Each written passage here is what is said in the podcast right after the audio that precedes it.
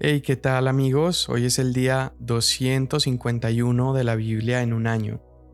Estamos leyendo Marcos capítulos 5 y 6 y el Salmo 95.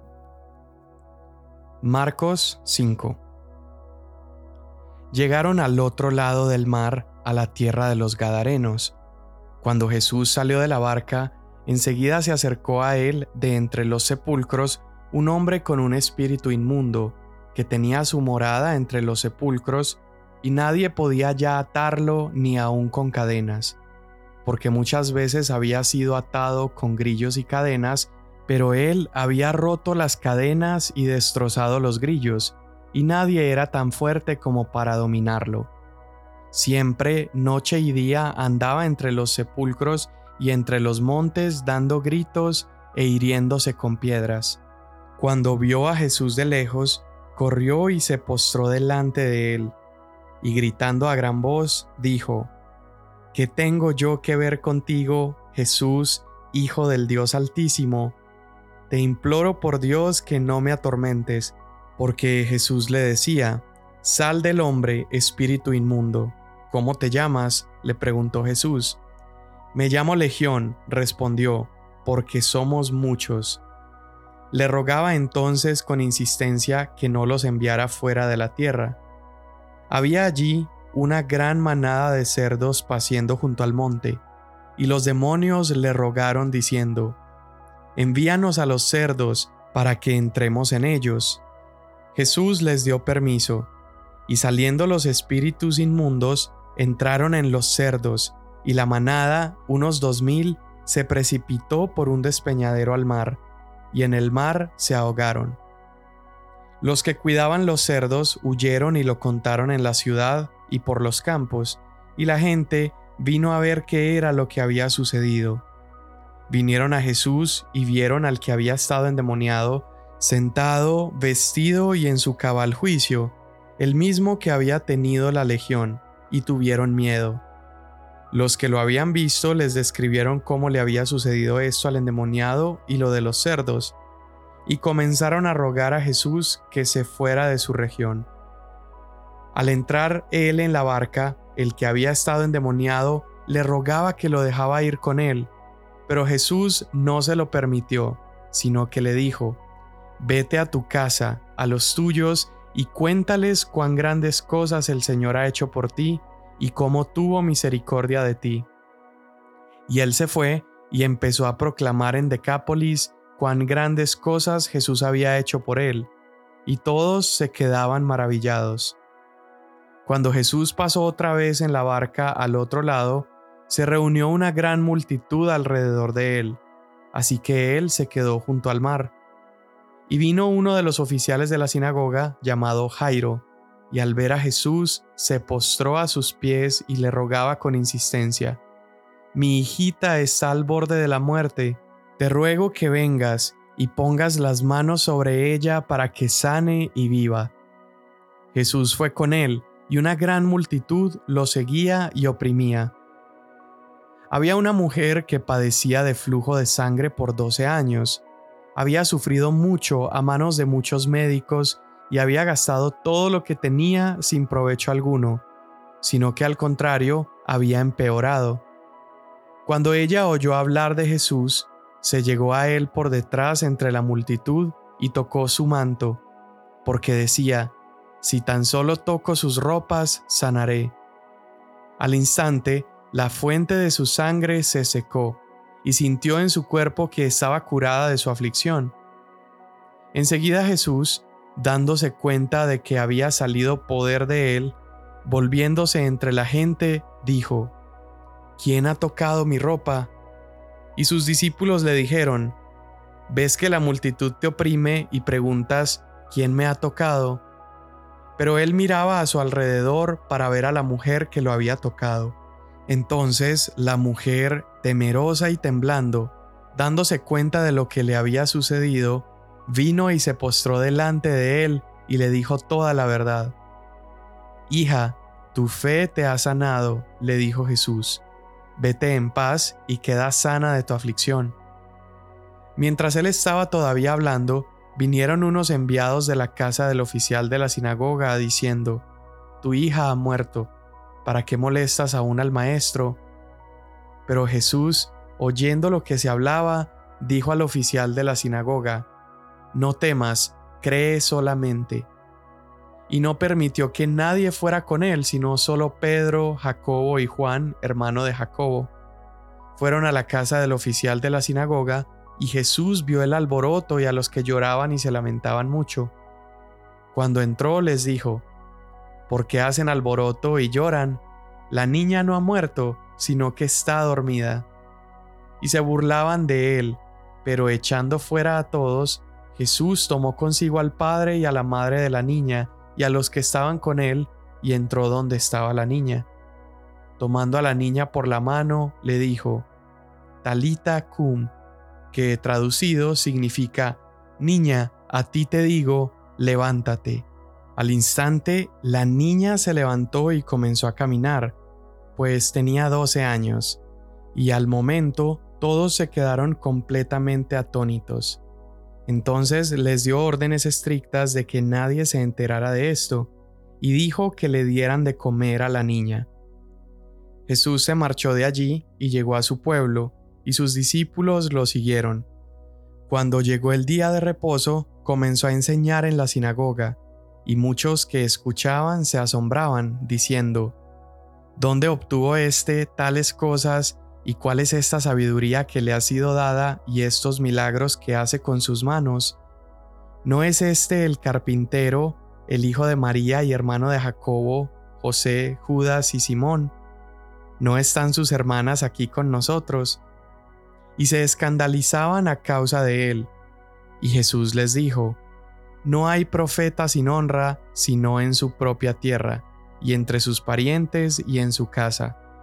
Y no pudo hacer allí ningún milagro, solo sanó a unos pocos enfermos sobre los cuales puso sus manos. Estaba maravillado de la incredulidad de ellos, y recorría las aldeas de alrededor enseñando. Entonces Jesús llamó a los doce y comenzó a enviarlos de dos en dos, dándoles autoridad sobre los espíritus inmundos, y les ordenó que no llevaran nada para el camino, sino solo un bordón, ni pan, ni alforja, ni dinero en el cinto, sino calzados con sandalias. No lleven dos túnicas, les dijo, y añadió, Donde quiera que entren en una casa, quédense en ella hasta que salgan de la población. En cualquier lugar que no los reciban ni los escuchen, al salir de allí, sacúdense el polvo de la planta de los pies en testimonio contra ellos. Saliendo los doce, predicaban que todos se arrepintieran. También echaban fuera muchos demonios y ungían con aceite a muchos enfermos y los sanaban. El rey Herodes se enteró de esto pues el nombre de Jesús se había hecho célebre y la gente decía, Juan el Bautista ha resucitado de entre los muertos. Por eso es que estos poderes milagrosos actúan en él. Pero otros decían, es Elías, y decían otros, es un profeta, como uno de los profetas antiguos. Al oír esto, Herodes decía, Juan, a quien yo decapité, ha resucitado porque Herodes mismo había enviado a prender a Juan y lo había encadenado en la cárcel por causa de Herodías, mujer de su hermano Felipe, pues Herodes se había casado con ella. Y Juan le decía a Herodes, no te es lícito tener la mujer de tu hermano. Herodías le tenía rencor y deseaba matarlo, pero no podía, porque Herodes temía a Juan, sabiendo que era un hombre justo y santo, y lo mantenía protegido. Cuando le oía se quedaba muy perplejo, pero le gustaba escucharlo.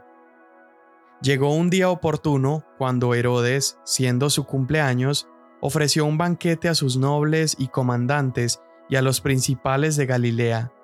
Y cuando la hija de Herodías entró y danzó, agradó a Herodes y a los que se sentaban a la mesa con él.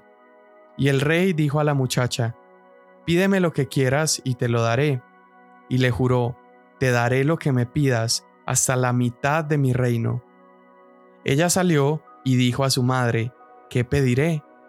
La cabeza de Juan el Bautista, le respondió ella.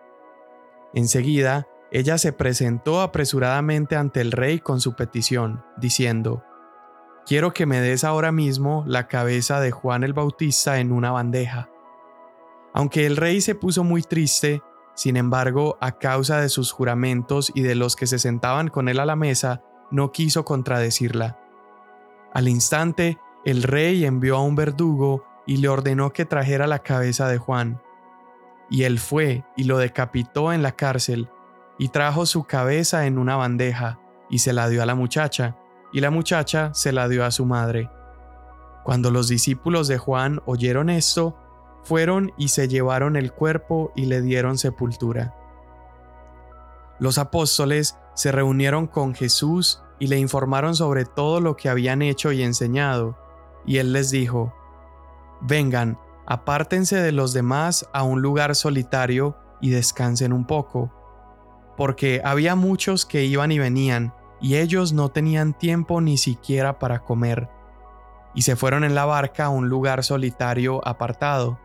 Pero la gente los vio salir, y muchos los reconocieron, y juntos corrieron allá a pie de todas las ciudades, y llegaron antes que ellos.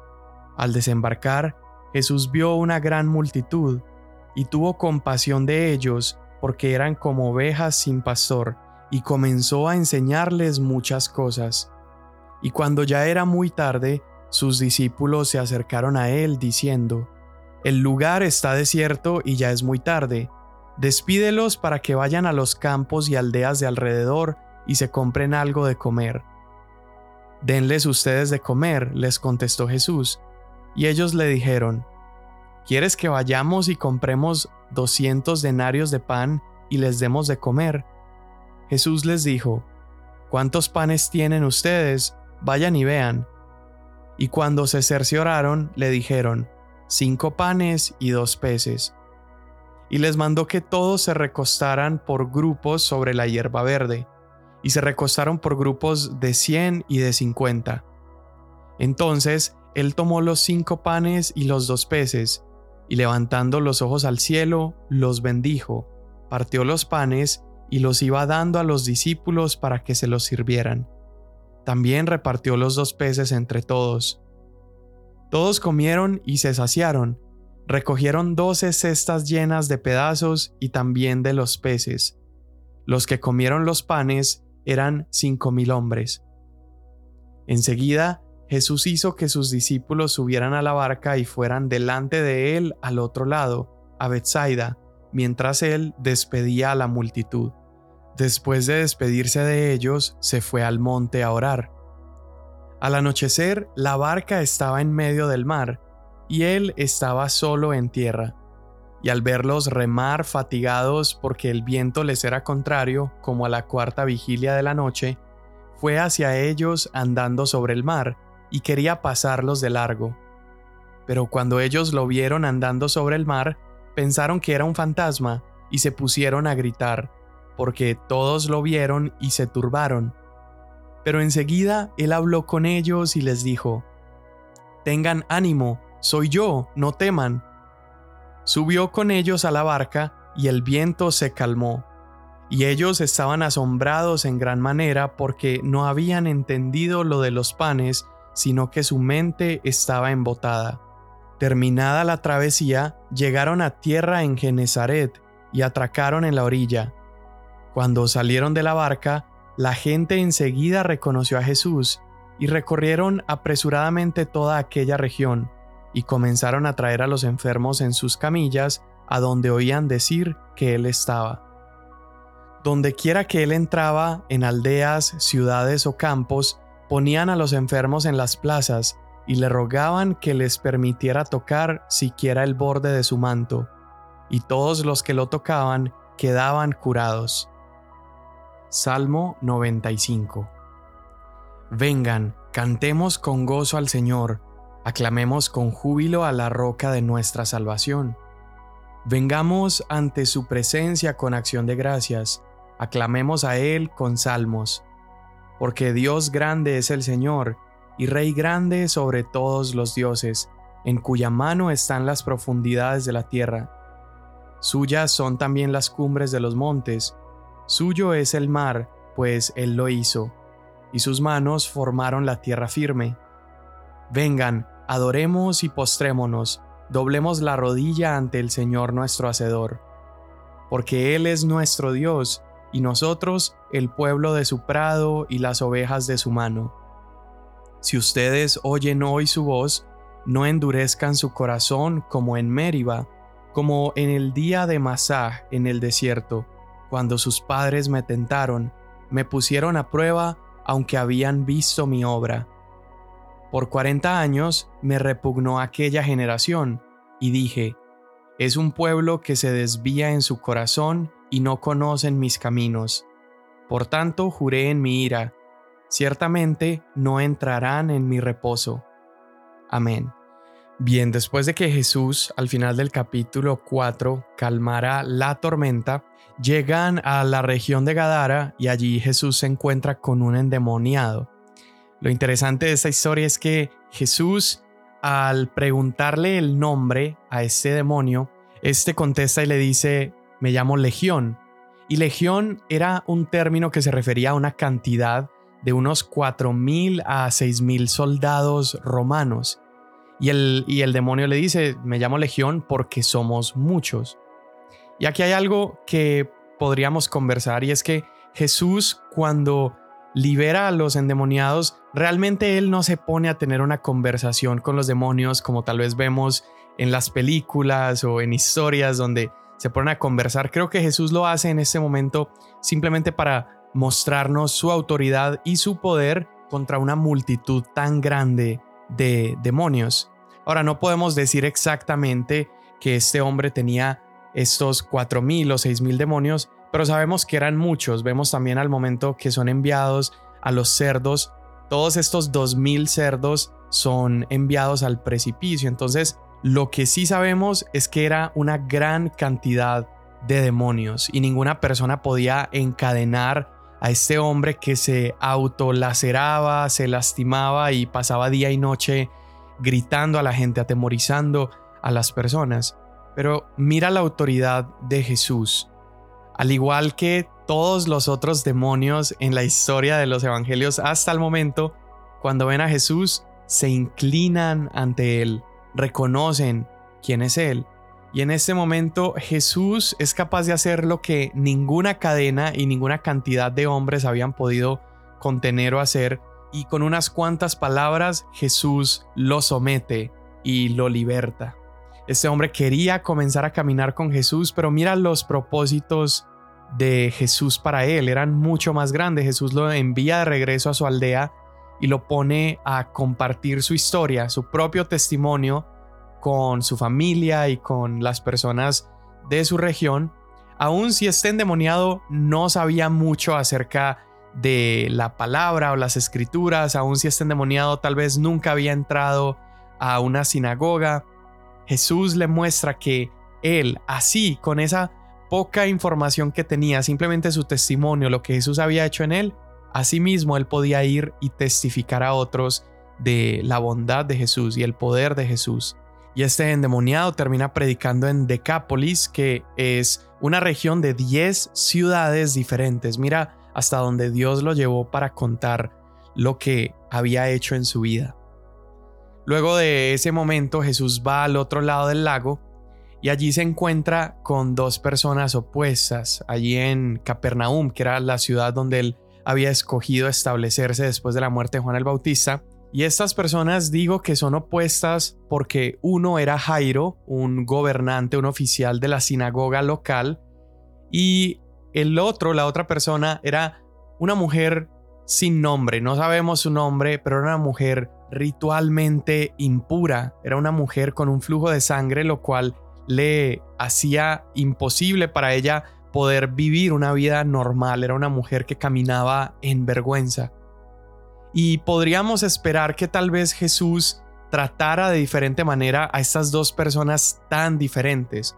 Evidentemente los dos tenían necesidad, pero uno era un oficial del templo, de la sinagoga, y otro era una mujer declarada impura. Pero a ambas personas Jesús les dice que solamente una cosa es importante y es su fe. Es la medida de su fe lo que hace que Jesús pueda hacer una obra en sus vidas. No es la reputación que tengan en el templo, no es la cantidad de servicio que hagan para Dios. Lo que Jesús está mirando en nuestras vidas es nuestra fe. Y tanto la fe de esta mujer como la fe de Jairo es lo que hace que Jesús responda a sus peticiones. Entonces, en cuestión de unos cuantos versos estamos viendo un endemoniado con miles de demonios atormentándole es liberado, la hija de Jairo que estaba muerta es resucitada. Y una mujer con 12 años de sufrimiento por la enfermedad es sanada. Jesús nos está mostrando que Él tiene autoridad sobre la tumba, Él tiene autoridad sobre demonios, Él tiene autoridad en el mundo espiritual y Él tiene toda autoridad aún sobre enfermedades. Y como lo vimos en el capítulo anterior, aún en tormentas y fenómenos naturales. Si Jesús tiene toda esa autoridad, yo creo que el día de hoy podemos estar confiados sabiendo que Él también puede hablar vida y hablar libertad a mi vida y a tu vida. Y la forma en la que podemos recibir toda esa paz, ese poder y esa libertad es simplemente a través de la fe, es confiando en Jesús. Esa es una buena noticia para nosotros hoy, que así como la hija de Jairo y esta mujer que no sabemos su nombre fueron sanados a través de la fe, hoy tenemos esperanza de que si confiamos en Jesús, Él también puede hacer una obra en nuestros corazones.